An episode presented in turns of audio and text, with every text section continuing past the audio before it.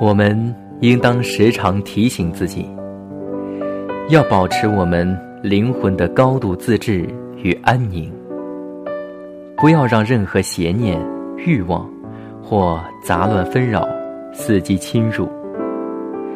我们完全有能力做到这一点。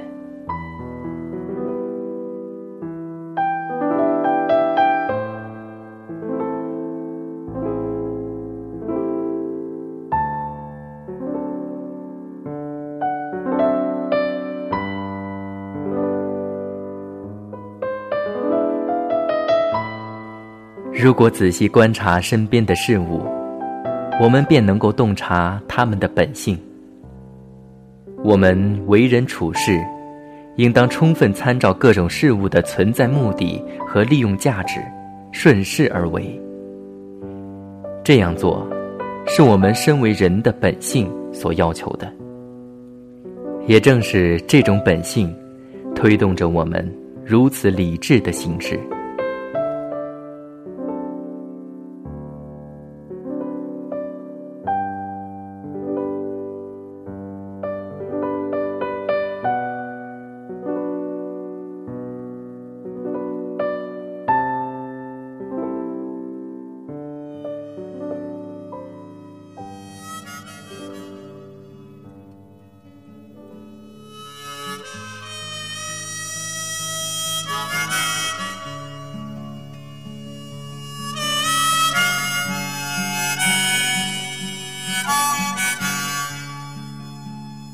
呆声呆语，伴你入眠。我是阿呆，晚安。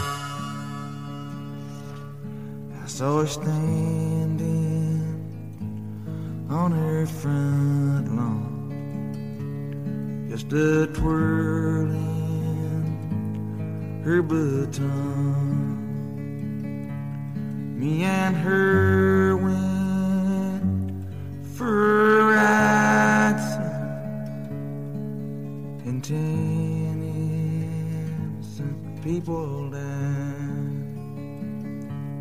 from the town of Lincoln, Nebraska, with a sawed-off 410 on my lap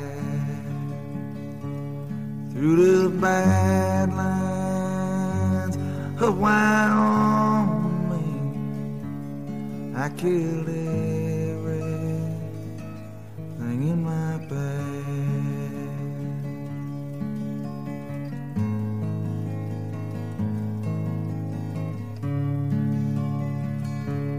I can't see that I'm sorry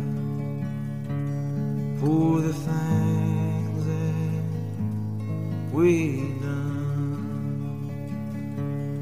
at least for a little while, sir. Me and her, we had us some fun. Now the jury brought in guilty verdict, and the judge sentenced me to death. Midnight in prison with leather straps across my chest. Sheriff, when the man that Switzer and snaps my poor head back.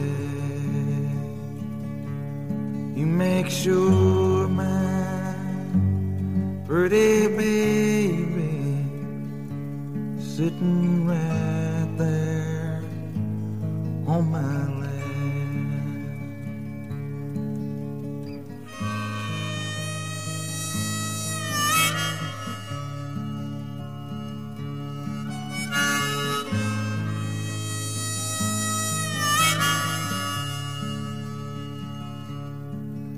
They declared me unfit to live. Set into that great void, my soul be heard.